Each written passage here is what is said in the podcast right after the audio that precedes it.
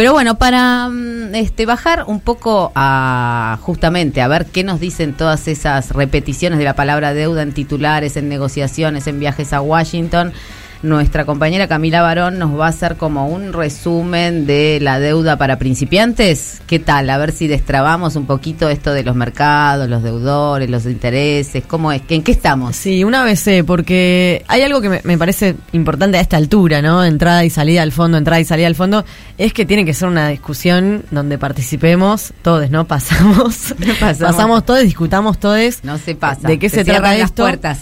Eh, porque si no, siempre quedan hablando los mismos personajes, los mismos sacos con corbatas eh, en todos lados. Y de hecho hoy, mientras venía para acá y revisaba los diarios que están plagados de notas sobre esto, uno se mete a leer, eh, absolutamente todos los portales están hablando de cómo la llegó la comitiva a Washington para negociar el fondo. No encontré una sola nota escrita eh, por una mujer o alguien que no sea un varón. Claro, mucha economista feminista, pero para hablar de cómo está, de cuánto están de endeudadas las jefas de hogar, ¿no? ¿Se acuerdan que la semana pasada hablamos del plan de desendeudamiento para las jefas de Sí. hogar en provincia de Buenos Aires? Para ahí nos llaman, pero después para hablar del, Claro. de- del Fondo Monetario, no. Entonces, eh, también eso eh, hay que hay que marcarlo.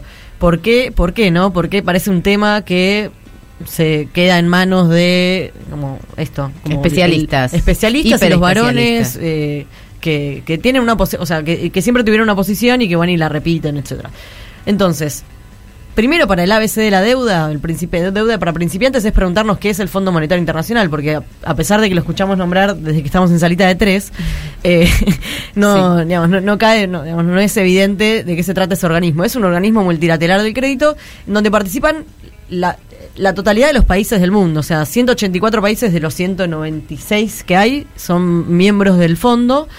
Eh, Argentina es el miembro número 32, o sea que está como, tiene una participación relativamente importante. Ah, es en orden, digamos. El un, o sea, el que más participa es el. Es, es según la, ca- sí, la cantidad de votos que tienen en el, en el, en el board del, del fondo. Entonces Argentina tiene cierto peso dentro del fondo, digamos, no es un país dentro de los países eh, considerados como del tercer mundo, digamos, como eh, ingresos bajos, es eh, uno de los como más importantes dentro del, del fondo. Eh, otra cuestión importante para entender de qué se trata el organismo es la preponderancia que tiene Estados Unidos, ¿no? Sabemos que eh, Estados Unidos tiene poder de veto en el fondo. Es el único miembro del, del fondo que puede vetar una decisión del organismo. Entonces, cualquier cosa que suceda la tiene que aprobar el gobierno, o está vinculada a lo que el gobierno de Estados Unidos decida. Eso para empezar. Eh, y otro dato, digamos, de- desde Argentina ingresó el Fondo Monetario Internacional como miembro en el 1956.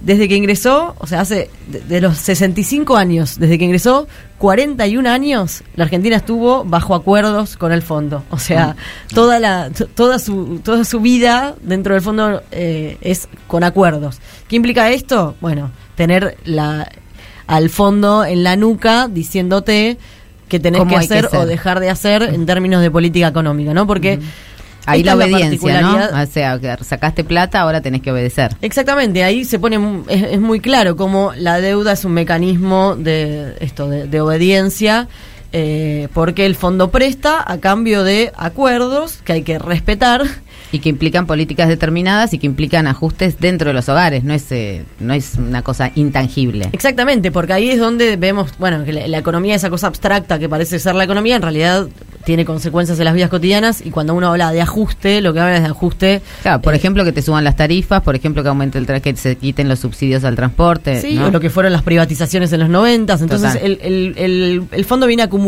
a lo largo de su historia distintos tipos de recetas.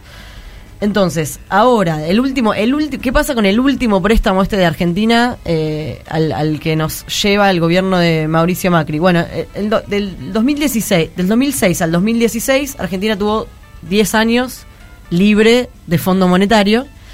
Eh, cuando, bueno, Ma- Macri en- asume en el 2016, lo que hace es, o sea, para entender cómo fue que llegamos, ¿no? Qué ¿Qué gran momento fue igual, ¿no? Voy a hacer un paréntesis. Qué gran momento fue cuando de- terminamos de pagarle. Sí, cuando Ah, se anunció. sí. El momento dijimos, no tenemos más deuda con el fondo, era como un milagro. ¿no? Sí, sí, eh, eh, en el año 2005, y eso, después, o sea, durante 10 años seguidos no, no deber nada, viene Macri en el 2016, hace una apertura de la cuenta capital y financiera. ¿Qué significa una apertura de la cuenta capital Eso, y ¿qué financiera? significa una apertura de la cuenta ¿Qué capital y financiera? Desregulación de entrada y salida de dólares. O sea, libre, o sea, libre entrada y salida de dólares. Nadie te regula, nadie te dice, digamos, cómo tenés que eh, liquidar las exportaciones, por ejemplo. Oh. Eso, algo pagar. Los exportadores podían eh, directamente digamos, hacer sus transacciones en el exterior sin que pasaran por Argentina esos dólares. O, sea, es como de financiar eh, directamente al país, ¿o no? Sí, o sea, es una sangría de, de- de dólares, lo cual implica que vos no tenés reservas. Claro. Y ahí es donde entra esta cosa, este triángulo extraño que vamos a ver si logramos. Si me dicen que si no se entiende, lo, lo vamos de vuelta. Yo estoy entendiendo perfecto. Entendiendo perfecto. El tipo de cambio, ¿no? Cuando el, si el dólar está caro o barato, bueno, eh, teníamos un dólar en ese momento. Eh, bastante barato Bajo. y digamos, empiezan a, a- irse los dólares, a irse los dólares. Ese Me acuerdo de- que pasamos de 18 pesos a 45. Claro, en abril, momento. eso fue Mm. en En- abril de creo que 2018. do- 2018. Entonces, en ahí, Italia. digamos, con esa mega devaluación, ¿qué pasa? Obviamente, eh, ese, eso es una, una reducción automática de los salarios, ¿no? Cuando Total. sabemos que subes el dólar, Suben los precios. lo que, lo que tenemos es una pérdida de poder adquisitivo, o sea, eso nunca puede salir bien para el conjunto de la población. Entonces, digamos, la única forma de retener esa sangría, ¿qué pasaba? Esos dólares eran, habían, habían ingresado muchos dólares entre 2010 2016 y 2018 por especulación. Así como entraron, se van en 2018 y ahí es donde Mauricio Macri, eh, desesperado, dice, necesito eh, que alguien me preste. ¿Quién más me puede prestar? El Chapulín Colorado no apareció. Aparece el Fondo Monetario Internacional como este prestamista de un- en última instancia, le llamamos, ¿no? Perdón, último. ¿ahí hay alguien más que pueda prestar? O sea, los estados le pueden pedir No, a quién. porque todo estaba cortada la cadena de pagos con Argentina, digamos, ¿no? O sea, no lo- sé si la claro. cadena de pagos, pero no, la cadena de pagos no, los presta, o sea, No, como el, el- el, la financiamiento del crédito, digamos. Claro, el crédito externo empieza a decir, "Mm, acá, este, este país yo no sé cuánto. Porque cuán- no le gusta, al, a la cre- al que te da el crédito no le gusta que pagues. Era No le gusta el, populismo, digamos todo. la No le gusta el populismo. No le gusta el populismo, no le Y gusta a la negra, no le nos gusta la encanta gorda, el populismo. Total. Claro, Le ahí- gusta que tengas traje, corbata y que seas honrado y que pagues las deudas. ¿Eh? No sé. Y la, claro, ahí ya, o sea, Argentina no- eso, no tenía posibilidad de pedirle a nadie más. Es como, bueno, ya está, vos te, te- te estás delirando esto, parece que todo viene medio raro, acabas de tener una evaluación, o sea, se te están yendo las reservas, o sea, venís mal, yo no te presto. ¿Quién te presta? El Fondo Monetario. Y ahí viene este préstamo que es una locura, lo extraordinario, o sea, es el préstamo más grande de la historia del Fondo Monetario. Nunca el fondo le prestó tanta plata A nadie. A nadie. A nadie. Wow. Una apuesta fuerte por la continuidad de Mauricio Macri en, en Argentina y una apuesta fuerte también de- en ese momento de, como de, de los Estados Unidos de tener como eh, bien Una agarradita, re- bien agarradito al patio de atrás, al patio trasero. Eh, entonces, ese préstamo de 2018 eh, es el que ahora tenemos que, que- que negociar. Tenemos, digo, como si estuviese yo en la comitiva allá en Washington. ¿no? Ojalá estuvieras ahí. Cami, Tendrán ojalá. que negociar quienes están allá. Eh, bueno, y lo que lo que sí sabemos es que el fondo cometió un montón de irregularidades, son las que las que estuvimos discutiendo también la semana pasada. Bueno, esto de eh, digamos que usar esos dólares para la fuga de, de divisas, ¿no? Para dejar que se vayan estos capitales especulativos.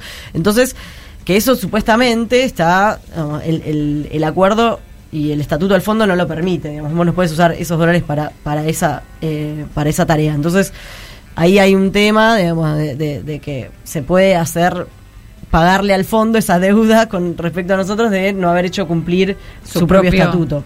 Pero bueno, eso vaya y pase, digamos, no está muy en discusión, lamentablemente. ¿Qué pasa ahora? ¿Qué pasa en esta, o sea, en esta, en esta, en este momento de diciembre caliente de 2021, donde llega esta comitiva a renegociar ese acuerdo?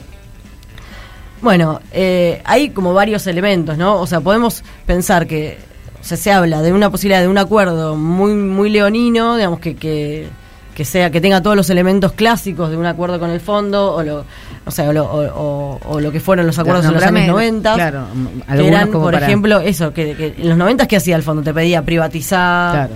eh, digamos, eh, eh, aumentar tarifas, Sí, amplia- ampliar el extractivismo, porque también, también el- esto la cuestión entra. laboral. Claro, las, tres las, las famosas tres reformas, ¿no? Reforma revis- eh, Previsional. previsional, laboral y, eh, y tributaria. Bueno, esto- eso sería como una- un acuerdo muy agresivo.